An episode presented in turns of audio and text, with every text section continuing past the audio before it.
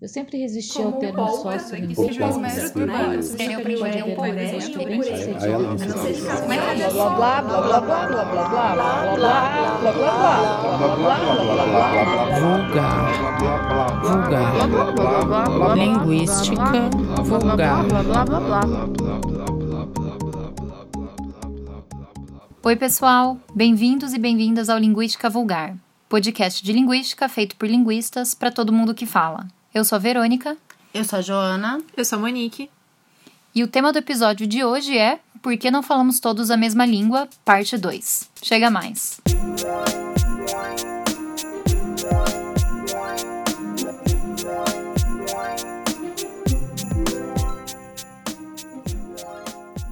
Bom, essa é a parte 2 do episódio que a gente gravou no mês passado. Então, se você ainda não ouviu o episódio do mês passado, dá uma voltadinha lá para você pegar o fio da discussão. No episódio passado, a gente começou na Torre de Babel para falar da diversidade linguística e a gente discutiu alguns dos motivos pelos quais as línguas variam tanto e como isso é um fenômeno totalmente natural. Ao mesmo tempo, a gente viu também que a evolução das línguas sofre interferência das escolhas dos seres humanos e do andar da história.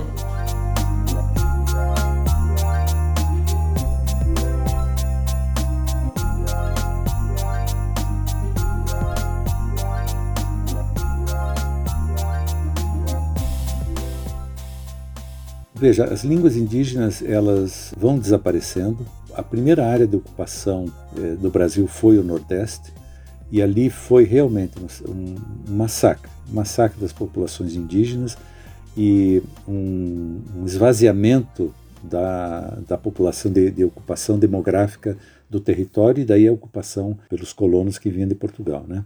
Depois, eh, quando a, a, em São Paulo, por exemplo, se difundiu a língua, a língua geral, né, ela perdeu força lá eh, em função do contexto da descoberta do ouro. Né? Então, essa circulação de gente fez com que as pessoas fossem abandonando a língua geral.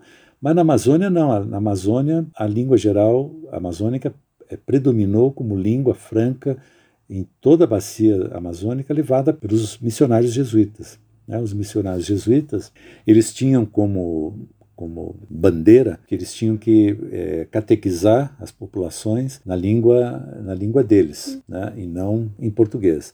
Só que a língua que se usava era a língua geral. Então eles preparavam é, catecismos, documentos né, para a catequese em língua geral. Eles mesmos eram estimuladores da, da difusão da língua geral na Amazônia. E quando o Marquês de Pombal assumiu o governo em Portugal, na metade do século XVIII, havia uma, uma questão é, de política internacional muito acirrada entre Portugal e Espanha. Quais são os limites das nossas colônias na América do Sul? E aí eles fizeram, depois de muito estudo, fizeram um tratado de 1750, o Tratado de Madrid, que definia as fronteiras. Aí o que acontece? O Marquês de Pombal mandou o irmão como governador do Grão-Pará e do Maranhão para supervisionar a instalação dos marcos fronteiriços. Aí quando o irmão do Pombal chega na Amazônia, ele leva um susto, né? Porque o português não era falado. E ele, numa das primeiras cartas que ele manda para o Marquês, ele diz assim: Olha, aqui mal se fala português. Tá? As pessoas na rua falam uma gíria que chamam de língua geral, e portanto nós temos que ver como é que vai fazer isso. E, e, e, se instalou, durante esse processo, se instalou um conflito entre o, o, governo do Marquês de Pombal e os missionários jesuítas, porque eles alegavam, o governo português alegava que os jesuítas estavam é, impedindo a marcação das fronteiras, demarcação das fronteiras, e queriam instituir um, uma, uma nação independente sob o controle deles. Enfim, houve uma, eu diria até uma, uma não só uma polêmica, mas houve um enfrentamento mesmo dos missionários, dos jesuítas, por parte do governo Pombal, sistemático. E uma das coisas que eles levantaram foi o fato de que os missionários ensinavam e usavam a língua geral. Então, eles identificaram língua geral com jesuíta, certo? E disseram: olha aqui, ó, eles ensinam uma língua para que a gente não saiba o que, que eles estão dizendo para as populações e, portanto, nós não temos controle sobre o, o nosso próprio território.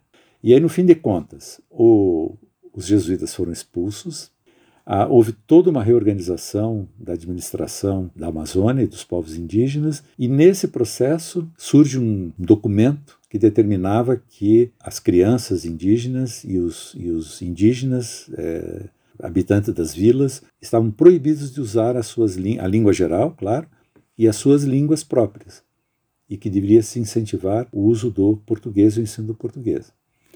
Então, veja, é uma política muito bem definida, muito clara, Claro, ela não teve o efeito que, né, que eles imaginavam que ia ter, porque o próprio irmão do Marquês de Pombal dizia que se não houvesse escolas, o português não, a língua portuguesa não, não seria difundida. Né? Então, não adianta a letra da lei se nós não temos os instrumentos para fazer isso. Né? Então veja que durante todo o século XIX, 100 anos depois do que o do governo do Pombal, é, ainda a língua geral era, era a língua franca da Amazônia. E só depois, no ciclo da borracha, no fim do século XIX, começo do século XX, com essa movimentação de gente, é que o português ocupa o território. E o, a língua geral vai perdendo falantes, e as outras línguas nesse processo também, à medida em que as sociedades indígenas são afetadas e perdem a sua organização e são diluídas na, na, na sociedade geral, as línguas também param de ser faladas.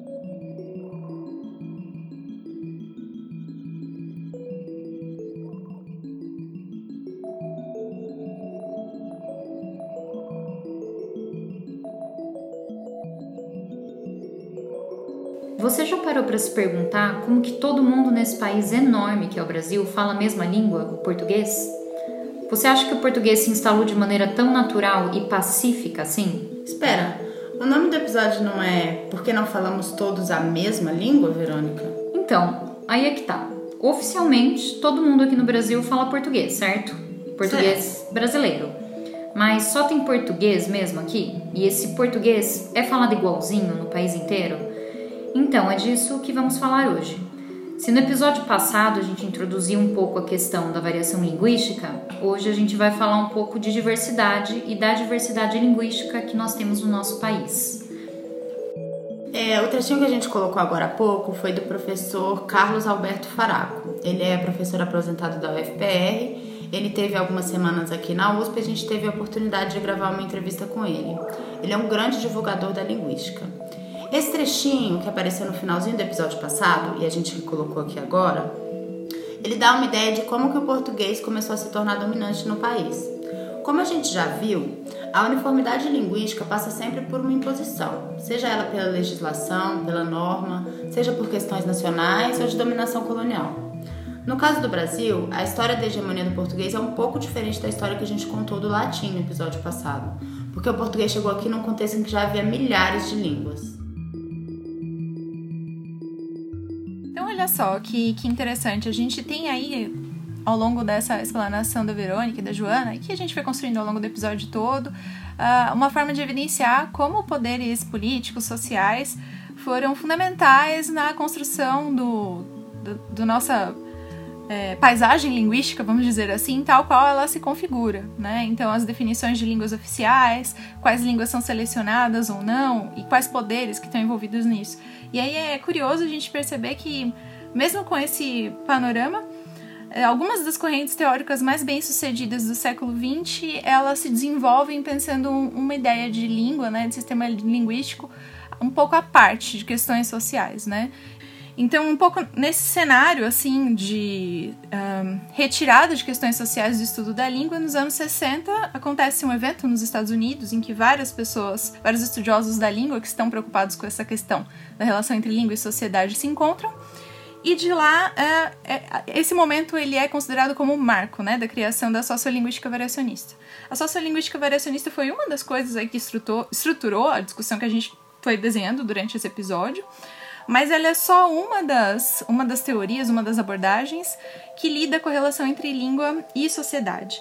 Mas por que, que eu estou mencionando especificamente a sociolinguística? Porque a grande contribuição que eu acredito que ela traz para a linguística é a compreensão de que a variação ela é sistemática e ela é inerentemente uh, e a língua é inerentemente mutável. O que você quer dizer com sistemático? sistemático é no sentido de, assim, a, apesar do senso comum e uma certa intuição querendo dizer que a diversidade linguística ela, é, leva a língua rumo ao caos, Uh, existe, existem padrões de variação. Né? Então, quando a gente descreve língua e a gente vai enxergar como determinados fenômenos acontecem, por exemplo, o rotacismo, como que a Verônica citou, né, o claro por claro, isso não acontece em qualquer lugar. Sempre acontece em lugares específicos da língua. Existem padrões nessas ocorrências. Né? Então, a gente diz, por exemplo, porta e porta, mas a gente dificilmente vai dizer pota né? A não ser que seja uma criança em fase de desenvolvimento da linguagem, né? Então não existe uma, um cenário caótico, incompreensível e uma completa baderna por trás disso.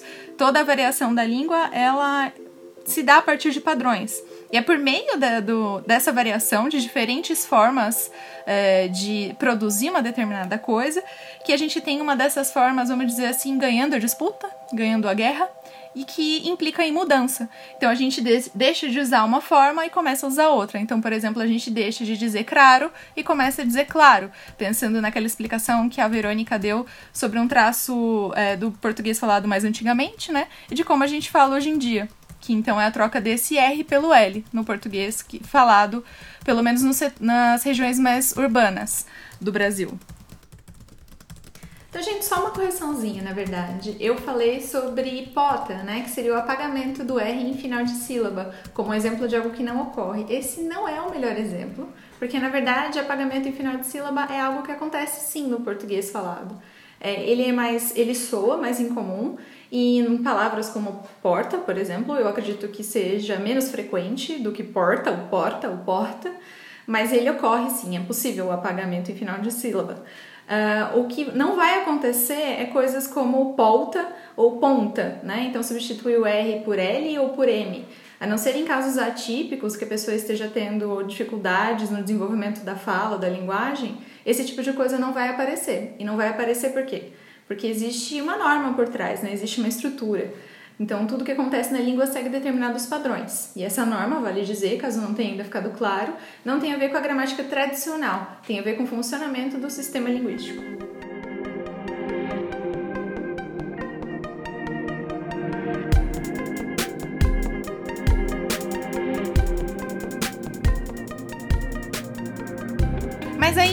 Uma vez, nesse exercício de contextualizar o nosso fazer como parte de um contexto social mais amplo.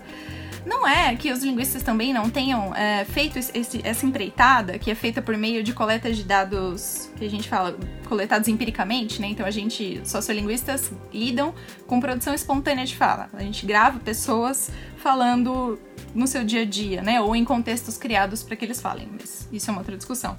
Não é que os linguistas até esse momento estavam simplesmente comendo bola ou qualquer coisa desse tipo. Tudo isso, além de ter a ver com um contexto político que se desenhava naquele momento e uma cultura institucional, tinha a ver também com limitações técnicas, como a gente pode ver agora no que vai dizer pra gente a professora Lívia Oshiro, que é uma sociolinguista daqui da Unicamp.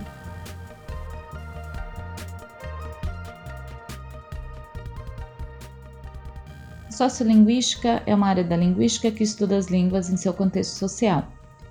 Uma citação famosa de William Labov, considerado fundador da sociolinguística, diz o seguinte: Eu sempre resisti ao termo sociolinguística, pois implica que pode haver uma linguística bem-sucedida que não seja social. Até os primeiros trabalhos de Labov, os linguistas praticamente não estudavam como os falantes usam a língua no seu dia a dia. E isso basicamente por dois motivos. Um deles é técnico. Até a década de 60, a tecnologia de gravadores, principalmente os gravadores portáteis, não era algo facilmente acessível. Então, examinar a língua do modo como é usada cotidianamente, de modo sistemático, era algo difícil de ser feito. E o outro motivo era teórico. Os linguistas não ignoravam o fato de que numa mesma língua tem muita variação. Então, por exemplo, no português brasileiro, a gente pode falar porta, ou porta, ou porta, para designar o mesmo objeto. Mas como essa variação não impede que os falantes se compreendam, muitos linguistas consideravam que esse tipo de variação na língua era algo superficial, que não faz parte do sistema linguístico e que, portanto, poderia ficar de lado do programa de estudos.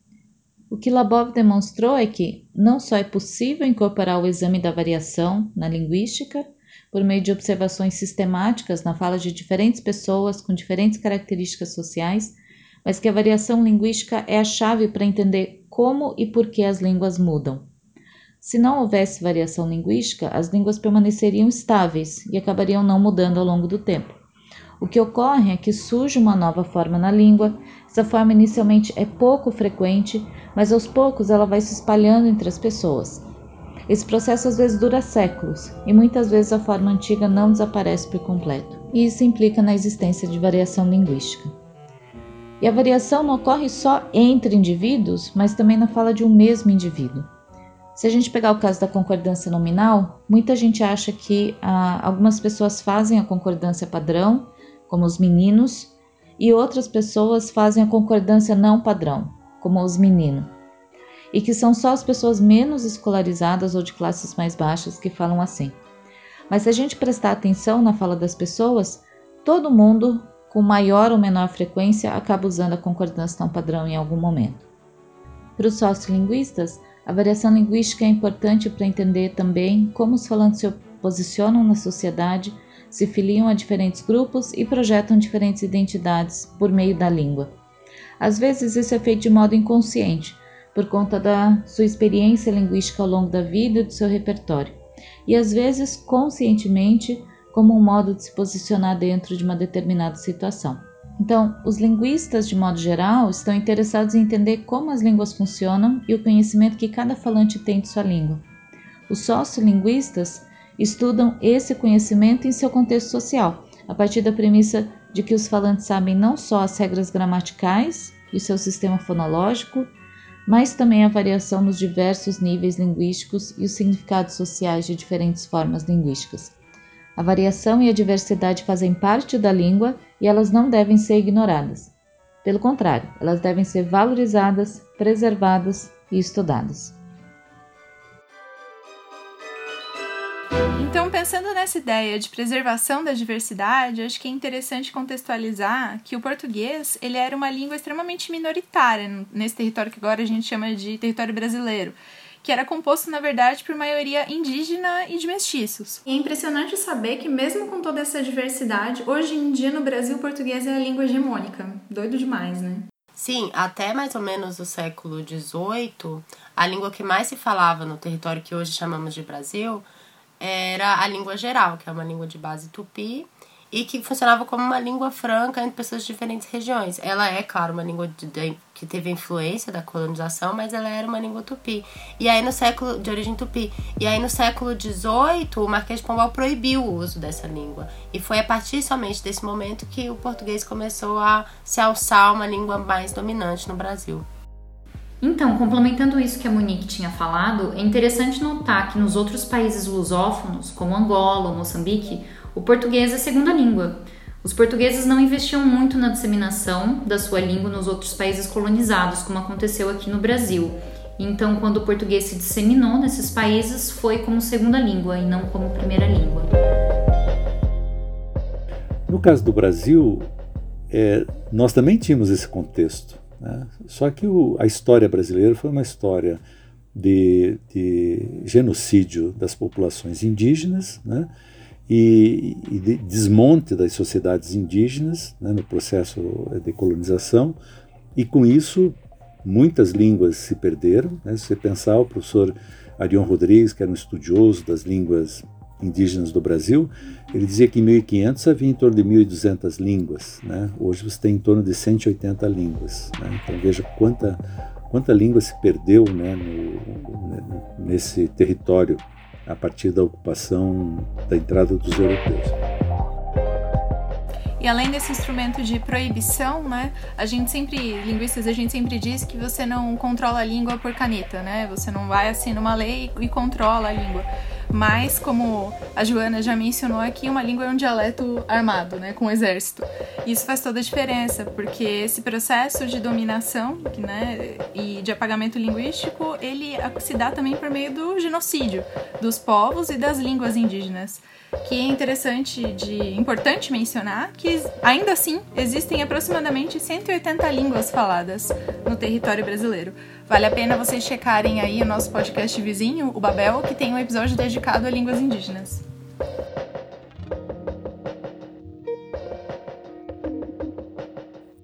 A questão indígena no Brasil é, a gente pode dizer talvez que poucas vezes foi bem tratada, né?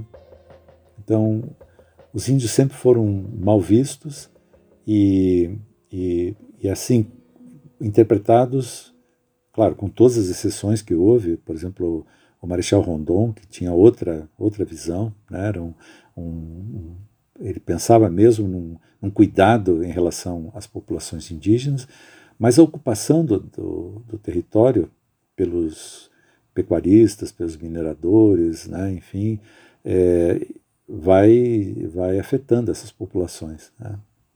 E nós estamos vivendo um momento muito triste, porque esse, essa situação está sendo incentivada pela própria administração é, do país. Né? Uhum.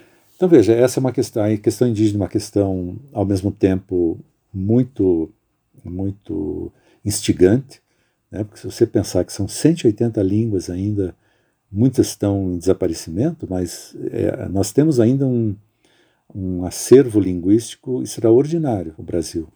E você perder uma língua é perder muita coisa, né? é perder a, a, especificidade da língua, é, um conhecimento de uma outra, de uma outra forma de, de expressão e, claro, toda a cultura que está está consolidada naquela língua se vai, né? se perde. E a diversidade humana, a diversidade cultural, ela é, ela é a nossa nossa condição de vida, a condição de vida da humanidade, né? A humanidade não pode se uniformizar. Ela tem que ser, ela tem que cultivar a heterogeneidade, a diversidade. Então a questão indígena tem esse lado, mas ele tem outro lado muito, muito trágico, que é a, a história né, do desaparecimento dessas populações. Então, mas apesar dessa diversidade que ainda existe, uh, a única língua oficial do Brasil é o português. Mas aí quando a gente fala de português, uh, tem começado a surgir, tem, pelo menos a partir ali do final dos anos 80, começo dos anos 90, na literatura, uma discussão sobre algo que poderia ser chamado de português brasileiro. Uh, e a utilização desse termo, ela vem então para denotar a compreensão da existência de duas gramáticas distintas, uma do português europeu e outra do português brasileiro, ou do da língua brasileira, como alguns chamam. Eu acho que é bom é, destacar a confusão que a palavra gramática pode, porque a gente está falando muito de gramática, né, até agora, no sentido de livro, que tem regras, é o que a gente aprende Sim. na escola, na aula de português. Mas aí a Monique falou de gramática, né, que o português europeu e o português brasileiro tem gramáticas distintas no sentido de que são línguas com estruturas distintas, né, são sistemas distintos. Uhum. Então é um conceito mais linguístico de gramática. Exato. E aí, nesses exercícios de sistematização, que são mais popularmente conhecidos como gramáticas, né, que são esses manuais, não faria sentido, é, do ponto de vista de vários desses autores, pensar numa descrição da língua portuguesa, né? Porque as diferenças já seriam tamanhas entre a língua falada no Brasil e a língua falada uh, em território europeu, que já não poderiam ser descritas sob o mesmo guarda-chuva, o mesmo título. Pois é, então, quando você fala português brasileiro, você está assumindo que o, a língua que fala no Brasil é um dialeto do português de Portugal. Se você fala brasileiro, você já está assumindo que isso é uma língua diferente. E como vocês podem ver, não é uma questão preto no branco, se é uma língua ou se é um dialeto. É sempre uma questão que envolve questões políticas, questões sociais, questões históricas, questões até mesmo é, linguísticas no sentido de qual é a atuação dos linguistas quando vão classificar essas línguas. Que nome ele vai escolher dar? Que no fim é uma escolha. Mas quando a gente pensa exatamente no papel exercido por linguistas, então não é só de uma disputa no campo discursivo político que isso se dá, né? Isso se dá na, de, como uma forma de analisar a, a, língua como ela é falada também. E a gente tem alguns exemplos para mostrar essa diferença entre o português europeu e o português brasileiro.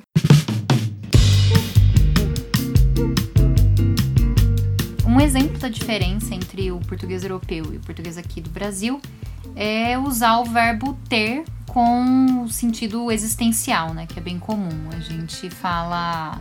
Tem livros aqui na mesa. Quando o, o português correto, entre muitas aspas, e o português empregado uh, no, em Portugal usaria o verbo haver, né? Então, há um menino me chamando, há livros há aqui. Há um menino a me chamar. Há um menino. é, o português não falaria me chamando, falaria há um menino a me chamar. Outra diferença. E uma outra diferença também no português, entre o português brasileiro e o português europeu, é a preposição para, né? Que a gente fala eu vou para aula. A gente não fala nem eu vou para aula, eu vou pra, para a aula, eu vou para o cinema, e não eu vou à aula, eu vou ao cinema. Eu entreguei esse livro à Daiane, a gente fala eu entreguei esse livro para Daiane. É, um outro exemplo entre o português de Portugal o português aqui do Brasil são os pronomes objeto. Né? Então, lembram daqueles casos de próclise, aqueles palavrões do português, né? Próclise, ênclise. Né? A, a ênclise no português brasileiro está praticamente sumindo, né? Acontece muito pouco, então é muito mais frequente as pessoas falarem eu vi ele do que falar eu ouvi, né? O que dizer então da mesóclise, né? A mesóclise, ela é quase uma fantasia de carnaval. Só o Temer fala, usa mesóclise. É o e... Temer que usa mesóclise? Sim. É. E essas formas de falar poderiam ser consideradas erradas a partir de um ponto de vista. Uhum. Mas se isso já aparece nos nossos livros, na nossa literatura, já aparece na televisão, no Jornal Nacional, como que você vai falar que isso está errado? Essa é a Exatamente. nossa língua. Ponto. Se ela é uma variante, se ela é uma língua, é o nosso modo de falar.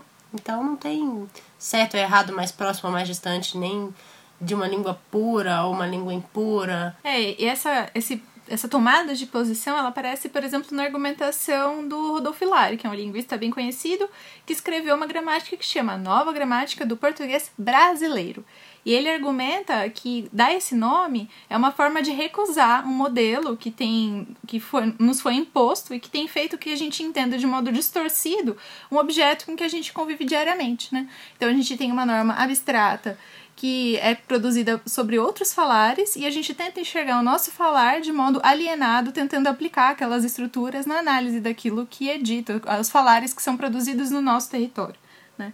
Então, fazer essa discussão, ou pelo menos fazer essa discussão, considerar essas questões, é um exercício que ele é teórico, ele é prático e ele é político. Como fazer científico deve ser, e sempre é, admitindo isso ou não. Que a havia uma, um debate no, no, fim do século XIX se o português do Brasil era um dialeto ou não. E aí as tendências eram dizer não, alguns diziam não, é um dialeto porque o, o, o, o linguista português diz que é um dialeto. Não, mas veja, é uma única língua, com diferença, mas é uma única língua, etc. E, a, a, e nessa discussão, a, o, o crítico literário escreve assim: o, o linguista Adolfo Coelho, que é era um linguista português que justamente muito é, marcou muito a história da, da, do estudo do português, porque ele era dialetólogo, né? estudava os dialetos da, da, da Europa e, e, tinha dito que o, Brasil, o português era um, o, o, Brasil era um dialeto, né? o dialeto brasileiro. Então esse crítico diz assim: o, o, o linguista Adolfo Coelho é, está errado né, quando fala do, do dialeto brasileiro, não porque não exista esse dialeto, mas porque ele confunde com falar atravessado dos africanos. Certo? Então veja, ele não usou a expressão português, né? usou uma, uma expressão um pouco mais é, cuidada, falar atravessado dos africanos, mas o que ele queria dizer é isso. Né? Falam mal, falam errado, não sabem falar, eles falam é português. Então há um, Há um racismo aí, né? Há um racismo na base, um racismo linguístico, em que eu atribuo ao outro, por, pela própria situação econômica e social em que essa população estava, de exploração inclusive, na condição de escravizados, eu atribuo a eles todos os defeitos possíveis, inclusive de língua, né?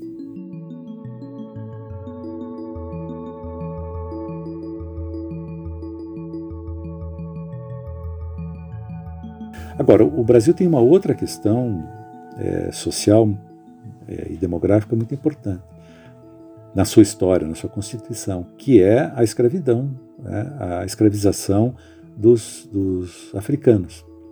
Então veja, calcula-se que vieram para cá é, escravizados é, de, 4 mil a 5, de 4 milhões a 5 milhões de africanos.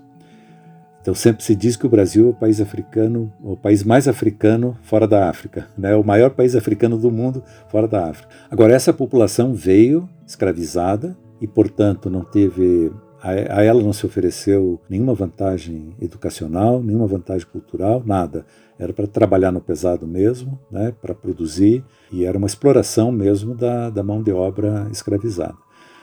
Então, estabeleceu, acabou acontecendo no Brasil uma divisão social muito grande, né, um corte social muito grande entre uma população que tem condição de, de vida melhor, que tem é, tem riqueza material, tem acesso à educação, tem acesso aos bens culturais, e a outra população que está à margem disso tudo.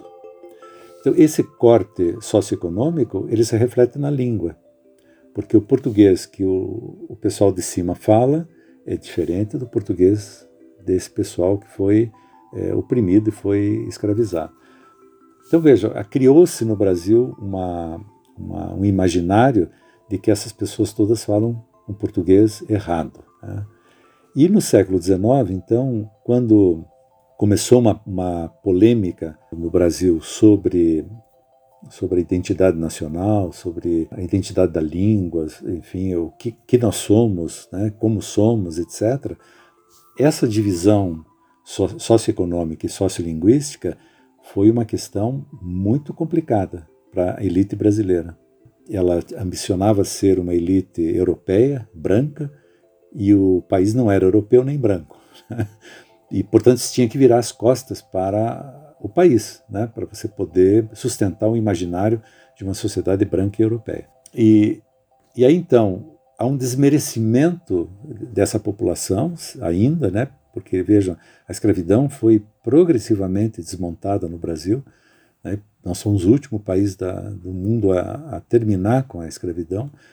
E nesse processo nós não criamos condições de absorção da população é, é, africana, né? portanto marginalizações, e, é, se produziram muitas marginalizações, e aí a, a, característica do português falado por essa população era sempre desmerecido, né? sempre desmerecido. E aí você dizia, eu falo português, né? mas esse pessoal aí fala português. Uhum. Então, português seria, a, na, na imaginação da elite, português mal falado, português errado, que eles consideravam mal falado, errado, e que eles identificavam com a população de origem africana. E tem um texto, inclusive, no fim do século XIX, em que o autor diz exatamente isso.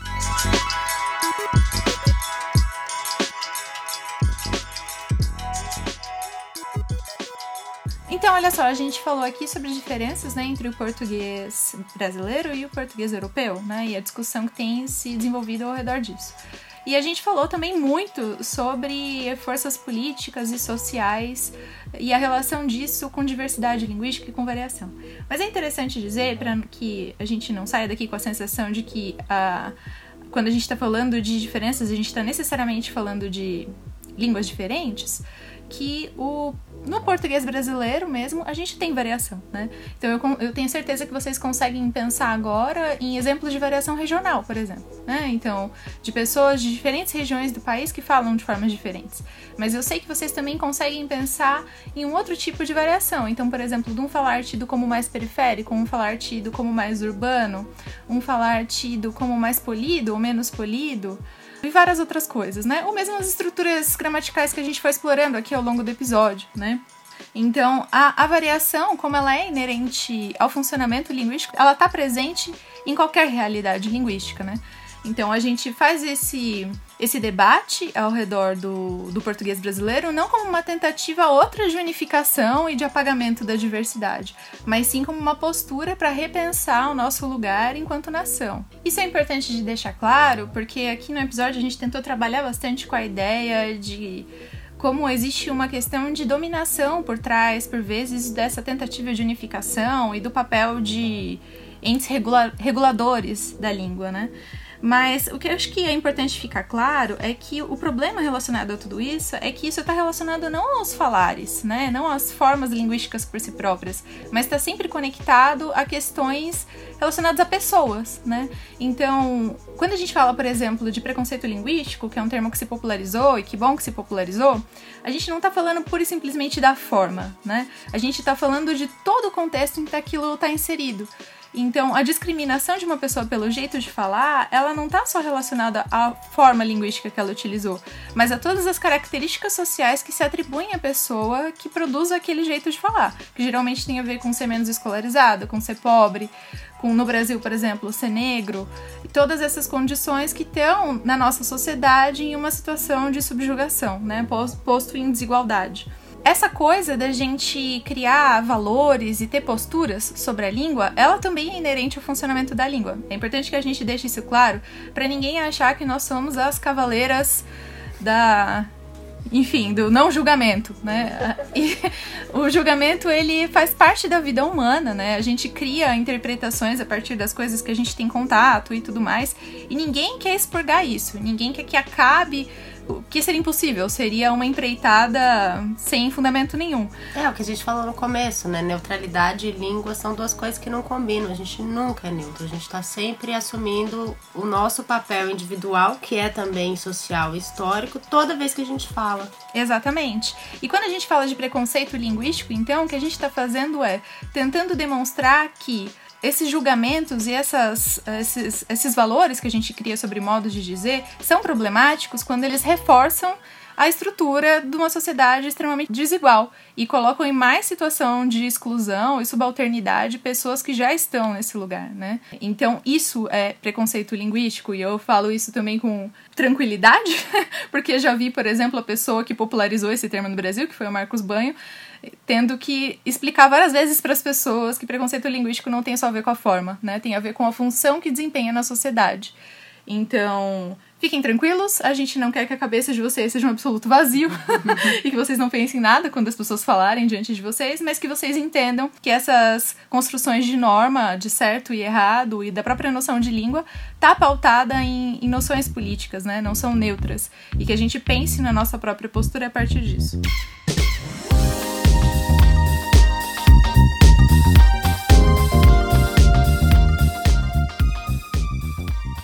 Bom, só lembrando então que nós estamos nas redes sociais. Sigam-nos, divulguem-nos.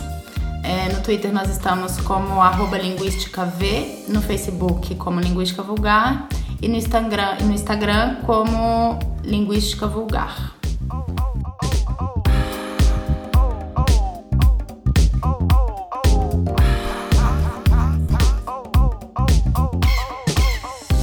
Fazer alguns agradecimentos, né? Então a gente gostaria de agradecer a professora Livia Oshiro, que gentilmente nos enviou o áudio. É, o professor Carlos Alberto Faraco, por ter aceitado numa semana tão cheia para ele dar uma entrevista pra gente. Ao Júlio, que trabalha na edição, ao Juba, e ao pessoal do Lapel, que é sempre muito prestativo. Então, agora algumas indicações. Eu queria indicar um livro que se chama A História das Línguas, uma introdução, foi traduzido pela Parábola Editorial e é de autoria do Thor Jensen. E eu vou indicar vídeos. A Folha de São Paulo, a TV Folha, na verdade, no canal do YouTube da TV Folha, eles fizeram uma série de vídeos. Eles sempre estão fazendo vídeos que tem a ver com língua, com linguagem, mas tem uma série de livros bem interessante que se chama O Tamanho da Língua. Então tem um vídeo que eles falam sobre os sotaques do português, tem um que ele, eles falam sobre como o português se espalhou pelo mundo. Enfim, tem vários outros vídeos interessantes nessa série, vale a pena explorar, são vídeos bem curtinhos. Eu gostaria de indicar um livro do Marcos Banho, que é uma referência em termos de variação linguística, ele reflete muito sobre o preconceito linguístico.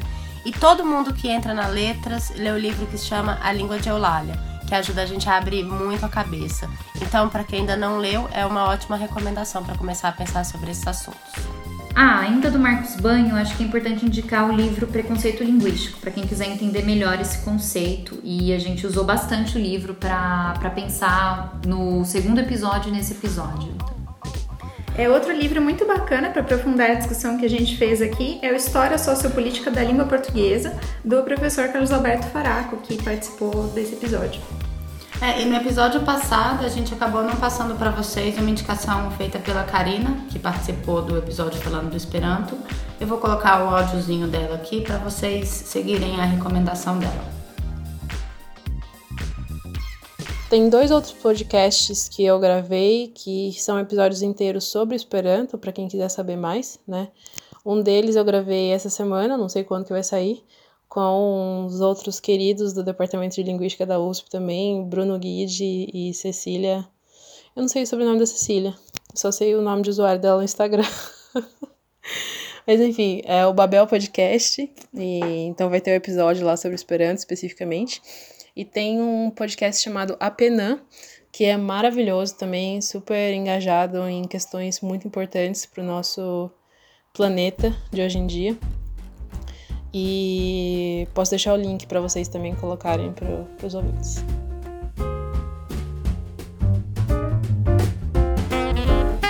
Ah, e muita gente pergunta pra gente sobre as músicas que a gente coloca, né? Que são bem legais, etc. No Anchor a gente coloca a descrição do episódio e lá a gente também coloca os nomes de todas as músicas. Vão lá ouvir. As músicas quem escolhe sou eu e o Júlio. Muito obrigada a quem gostou. E a gente vai tentar continuar fazendo aí esse episódio que é ao mesmo tempo de conhecimento e um pouco de uma dancinha. Bom, é isso, pessoal. Obrigada por terem ficado até aqui com a gente. A gente se vê no próximo episódio que já tá no forno. Tchau, galera. Até mais. Tchau.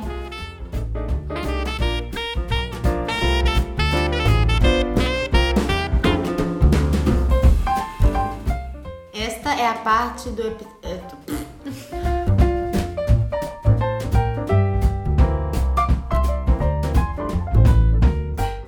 Prometo que eu não vou. Chip.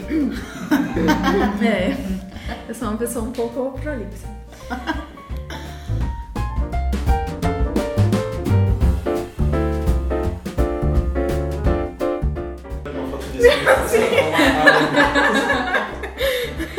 É... Prende o Monique. Ah, tá.